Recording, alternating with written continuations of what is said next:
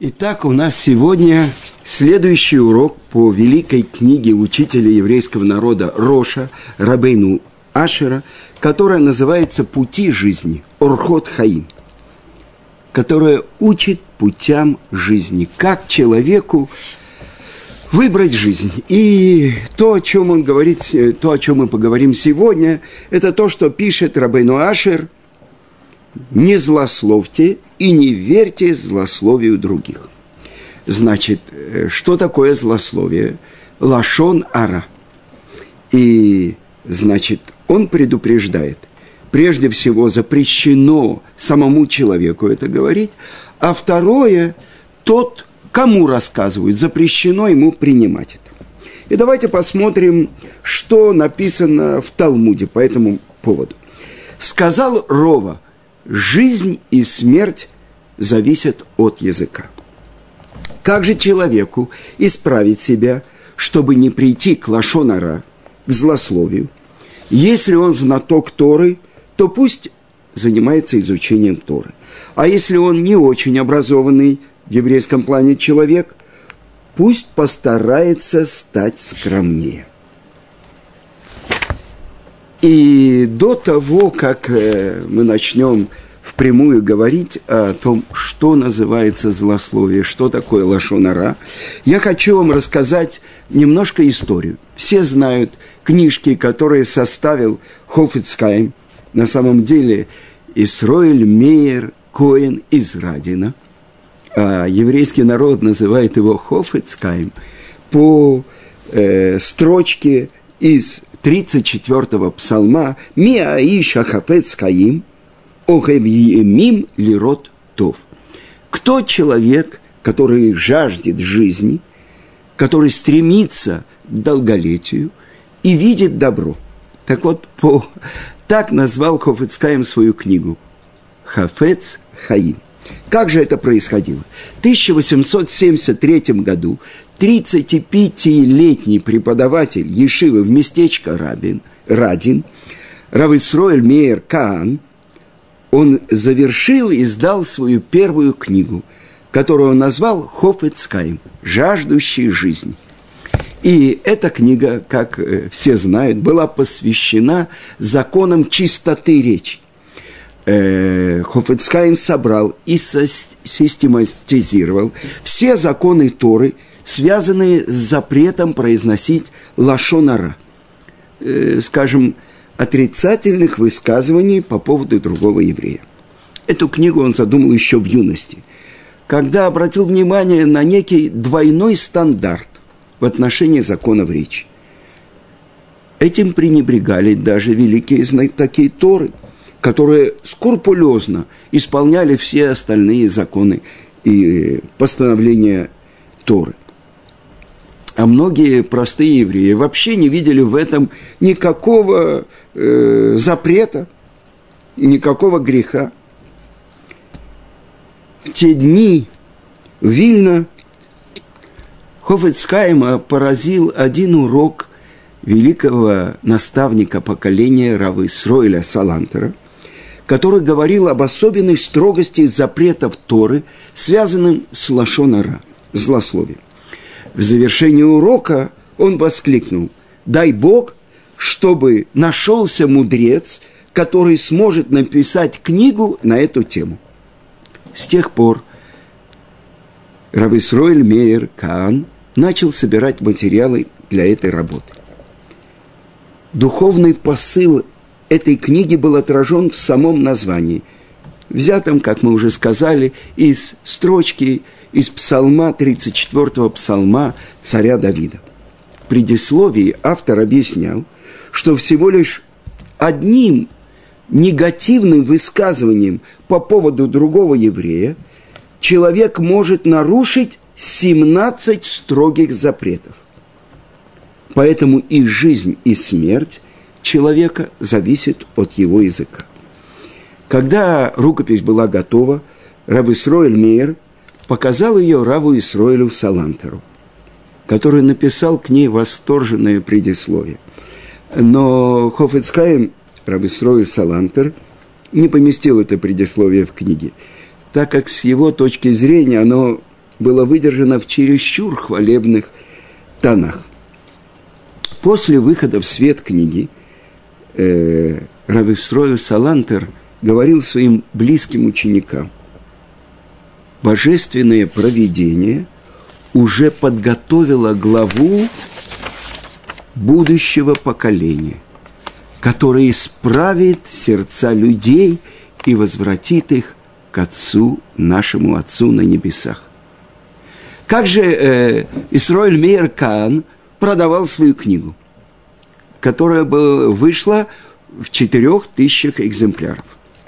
На телеге, нагруженный связками пахучих, пахнущих типографской краской томов, он объезжал местечки и городка, городки Литвы и Польши. Это его первая книга была издана анонимно – и во время э, поездок он выдавал себя за простого книгоношу. Вы, вы видели это? Его такая кепочка э, простого еврея. Ни гамбург, ни шляпа, ни фраг.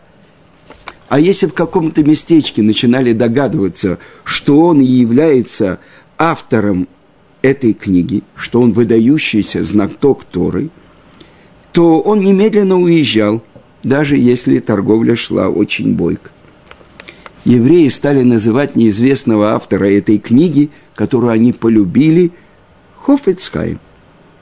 И даже позднее, когда уже Исроэль Мер не мог скрывать свое авторство, и все узнали, все равно его продолжали называть Хофецхайм.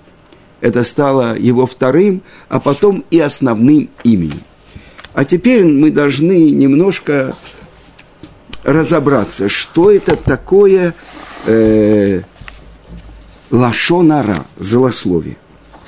Ведь э, на самом деле э, это нужно понять. В узком смысле это прежде всего означает оскорбительную, приносящую ущерб речь, которая относится к какому-то еврею. Если это может причинить моральный, материальный или физический ущерб другому еврею, это называется злоречие. То есть лашонара. Но есть более серьезное нарушение, то, что называется рахилут, что означает буквально рахиль – это переносчик, то есть это вот как раз такой торговец, который переходит с места на место. Так вот, рахилут Аль э, тилех рахиль беамеха. Не ходи переносчиком, имеется в виду дурного в еврейском народе. И если один человек скажет, вот тот-то и тот-то сказал про тебя такой-то такой, это передача сплетни. И третья форма лашонара, это называется ош, оцаат шемра, то есть клевета, создание плохого имени. Если первые два э, злословия и рахин лут, сплетня, несет в себе правду. Я видел, что такой-то и такой-то сделал то-то и то-то. А другой говорит, он про тебя рассказывал, что ты сделал то-то и то-то. Это может быть и правда. То создание дурного имени, Оцаат Шемра, это уже ложь. Это уже то, что он добавил, то, что он изменил. Четвертый уровень лашонара подразумевает слова, причиняющие боль. То есть Тара рассматривает э, такие слова, как реальную рану в отличие от распространенного мнения, которые говорят, ну что такое, ну что-то сказал, какое значение. Тора считает, каждое обидное, унизительное высказывание приравнивает его к удару. И во многих отношениях более серьезного через физический или финансовый ущерб. Но в чем смысл? Этого. Ведь э, на самом деле, давайте посмотрим, что написано в Талмуде. В период разрушения второго храма, написано в трактате Йома Вавилонского Талмуда, 9 лист. люди занимались второй, исполняли заповеди, делали добрые дела, но храм был разрушен из-за беспричинной ненависти. То есть Лашонара, злоречие, разрушило и продолжает разрушать храм. Я спрашиваю, почему? Почему это стало причиной нашей национальной катастрофы, из которой мы до сих пор не пришли в себя? Что значит синат хинам? Беспричинная ненависть. Когда один еврей переда... ненавидит другого. А как это получилось? Мораль из Праги, великий мудрец и каббалист, он объясняет, что лашона ра, злоречие, они страшнее, чем эпидемия в еврейском народе. Они главное, чем пользуются дурное начало, чтобы разъединить евреев. Ведь э, за какие заслуги стоял первый храм? За заслуги наших працев, Авраама, Ицкака, Якова. За какие заслуги стоял второй храм, в котором уже не было тех десяти чудес постоянных, которые были в первом, за заслуги нашего единства когда еврейский народ вернулся из Вавилона, отстроен был храм, во главе еврейского народа стояли великие пророки Эзра, Нехемия, Малахи, 120 людей Великого Собрания, которые сделали постановление, по которому мы живем до сегодняшнего дня. Это то, что сказано. Про Творца сказано, что Он един, и нет единства подобного Ему а, как же, что же разрушает это единство, когда один еврей ненавидит другого, когда он говорит про него дурное. За это происходят страшные вещи. Но оказывается, что как написано в Иерусалимском Талмуде, в трактате Пеа, что грех Лашонара – злоречие самый тяжелый из всех грехов. Главная задача человека – не грешить своими устами. И мудрецы наши говорят, что добрые дела человека и знание Торы не возмещают ущерба, который человек наносит речь.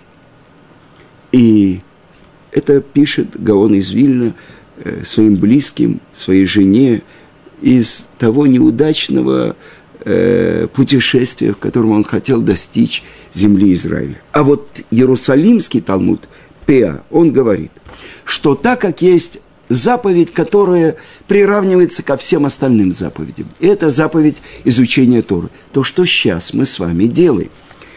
А с другой стороны, лашонара, злоречие – соответствует всем остальным грехам вместе взятым. И давайте посмотрим, с чего же все началось. Где впервые в нашей истории был тот, кто использовал злоречие, лашонара в мире. И что было следствием этого греха.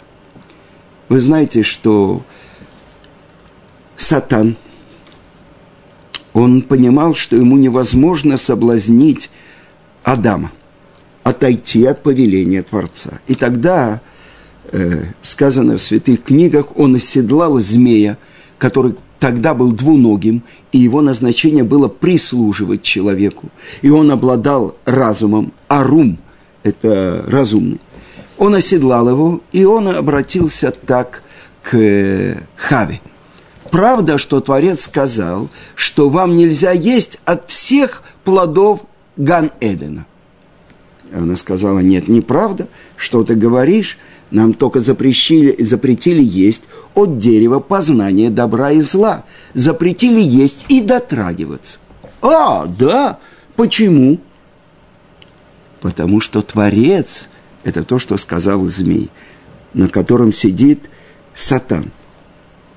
Он боится, что если вы попробуете от плодов дерева познания добра и зла, а это дат, это разум, это постижение, то вы станете как он, и вы сможете творить миры. Это первые слова, которые запали Хаве. А дальше он сказал, «Э, ты сказала, что запрещено есть и запрещено дотрагиваться, а это то, что предупредил Хаву не делать от себя Адам. И тогда змей толкнул Хаву, и она дотронулась до этого дерева. И так же, как ты дотронулась и не умерла, поедите плодов и не умрете. И тогда он сорвал плод и дал поесть Хаве. А до этого сказано, и она увидела, насколько привлекательно это дерево, и насколько, наверное, сладостны его плоды, и она поела.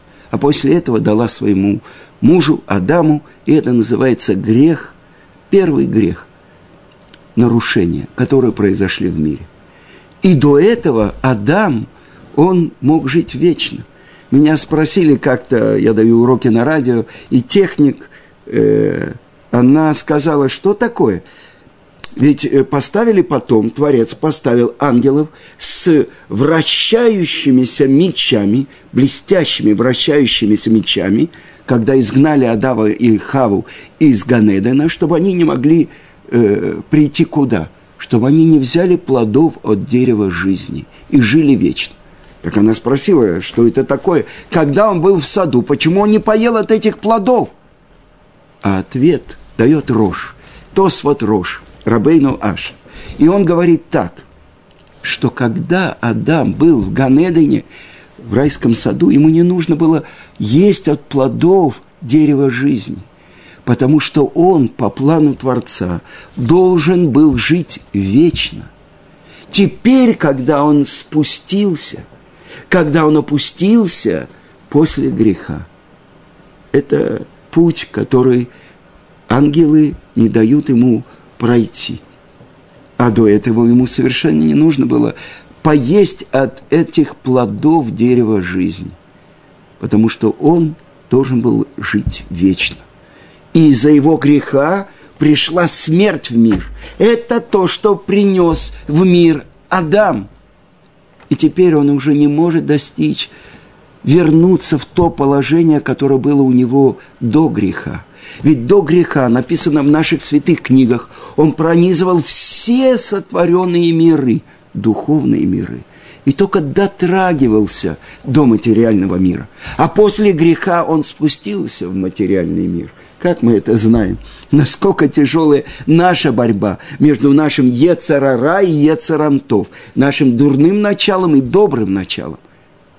Вдунута в ноздри первого человека, Адама, была душа, которая взята из-под престола славы Творца, выше мира ангелов. И поэтому ангелы, когда видели Адама, они хотели произнести к душу то, что мы во время молитвы произносим Кадош, Кадош, Кадош, Ашем Цукакот. Это то, что мы говорим, то, что говорят ангелы. Они хотели сказать это Адаму, потому что он был духовным творением, которое над ними.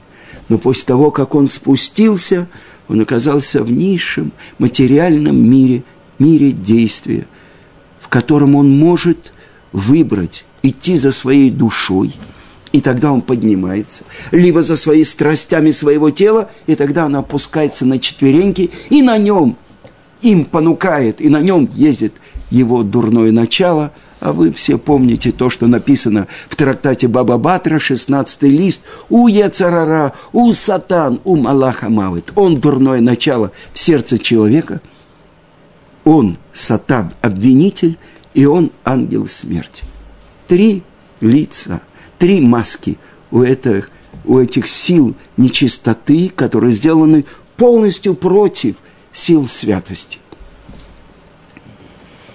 Итак, оказывается, что определение человека, когда э, святые книги говорят, и об этом говорит Раби Иуда Оливий в своей книге «Кузари». Он говорит, четыре уровня в сотворенном мире. Неживая природа, растительный мир, животный мир и, наконец-то, человек. Но какое определение человека?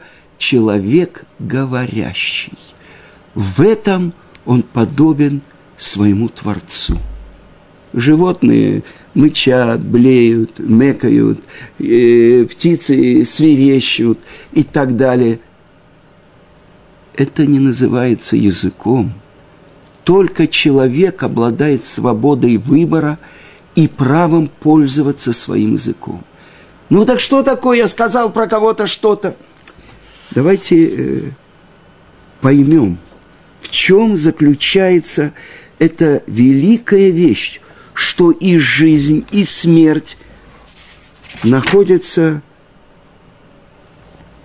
в э, руках языка. Этим мы можем подняться.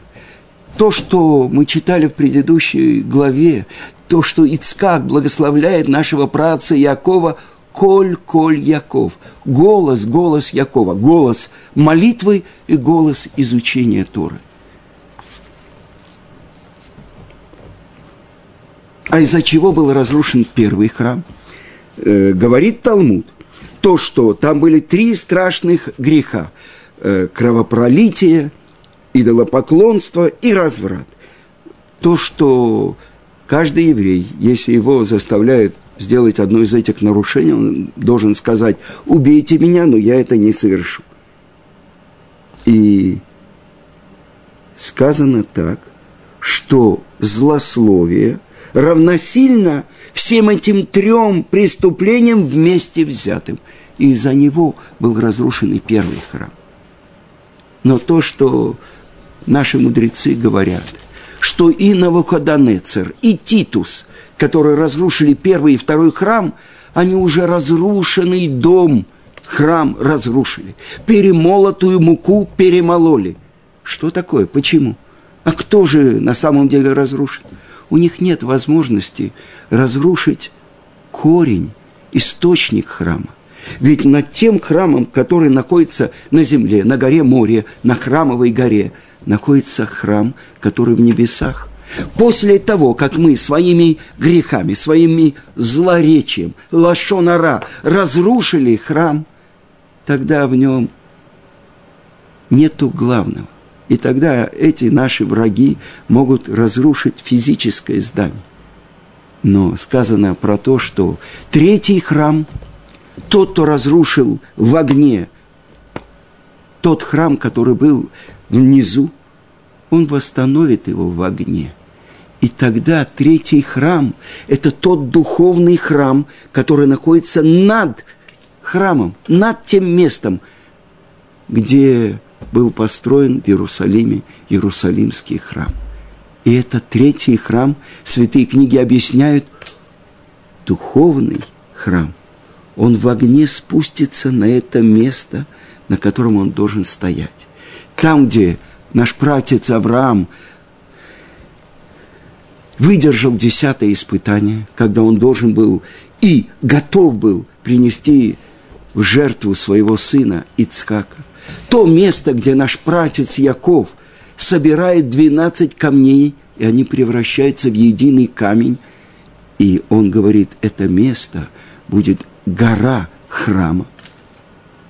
И это то, куда мы приходим, к внешней стене этого храма, то, что называется стена плача, котель, и плачем и просим, чтобы Творец восстановил храм. Но все помнят Иерусалимский Талмуд. Поколение, в которое не отстроен храм, виновато в его разрушении. Тогда что же происходит, пока еще храм не восстановлен? А что же с нами? Каждая наша заповедь, каждое наше слово Торы, которое мы учим, строит еще один кирпичик, добавляет в этот храм, который строится на небесах. С другой стороны, если мы – не бережем нашу речь, если мы говорим лашонара, даже правду, про другого еврея, этим мы разрушаем, опять разрушаем то, что находится там, в духовном мире. Что же нам делать? Ведь э, для большинства людей это, ну что такое, ну сказал пару слов. А наши мудрецы видят по-другому. Жизнь и смерть заключены в речи человека. Вы знаете, как на иврите называется мат. Все в России учили несколько языков, но этот язык знали с детства, из школы. На святом языке дур... бранное слово называется невуль-пе. А что такое невуль, невела? Это падаль, это мертвое животное. То есть, так как речь еврея строит миры и разрушает миры, если Творец сказал и стал мир, так же еврей на своем месте, он строит мир, в котором может быть присутствие храма. И с другой стороны, он разрушает мир. То, что сказал змей, в этом заключалась правда. Но это был Лашонара, первый Лашонара против Творца. Ведь Творец сделал человека по подобию, чтобы у него была свобода выбора, чтобы он мог подняться.